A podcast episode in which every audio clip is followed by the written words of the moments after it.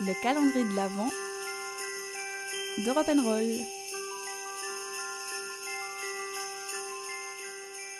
Bonjour à tous et à toutes et bienvenue dans cette nouvelle case du calendrier de l'Avent Europe Roll. Je vous écris, ou plutôt je vous parle du coup puisqu'on est à la radio, depuis Madrid, la capitale espagnole. Et à seulement quelques heures de la fête tant attendue de Noël, c'est l'occasion pour moi de vous parler des traditions de fin d'année dans ce magnifique royaume d'Espagne. Alors à vrai dire, quiconque passe Noël en Espagne ne sera pas dépaysé par rapport à la France, en tout cas pas trop. Calendrier de l'Avent, chocolat, lumière, guirlandes, boules de Noël, sapin, vitrines de magasins, paquets cadeaux et rubans dans tous les sens, nous avons les mêmes valeurs et les mêmes goûts de décoration pour les fêtes de fin d'année avec les Espagnols. Une chose, cependant, nous différencie et fait des Espagnols des êtres bien supérieurs à nous autres Français. J'ai nommé les Tourones. Alors donc déjà vous aurez compris que j'aime ça, hein, vu euh, la présentation que j'en ai faite. Mais alors qu'est-ce que ce sont Alors qu'est-ce que sont donc ces Tourones je serais bien en peine de vous le décrire. Alors sans doute un dictionnaire français-espagnol nous utile donné comme euh, traduction le mot nougat. Mais pourquoi se restreindre à cette euh, définition et être tant fermé d'esprit?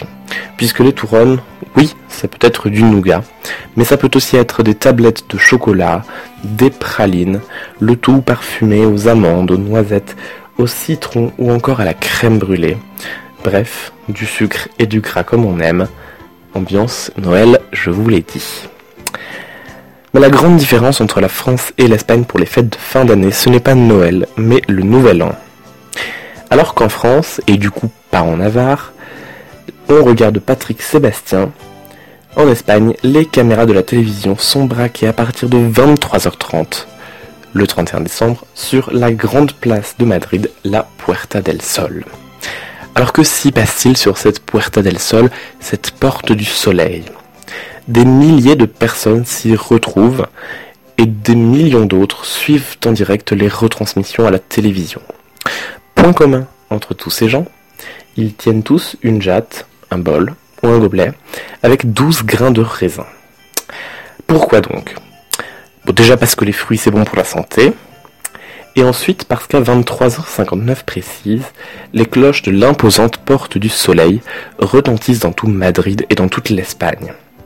Et l'on avale un grain de raisin. Quelques secondes plus tard, un deuxième coup de cloche retentit, et on avale un deuxième raisin.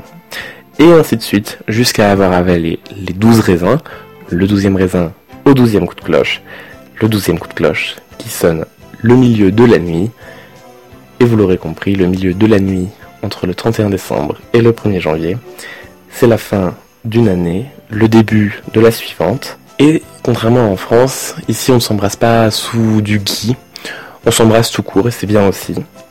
Alors au final, vous, vous aurez vu qu'il y a assez peu de différence entre la France et l'Espagne pour les fêtes de fin d'année. Après nous, nous sommes voisins. Peut-être à noter qu'il fait un petit peu plus chaud, quelques degrés de plus euh, en Espagne qu'en France, et ce n'est pas désagréable en plein mois de décembre. Et alors que l'année 2019 se termine déjà, je vous souhaite de très joyeuses fêtes de fin d'année.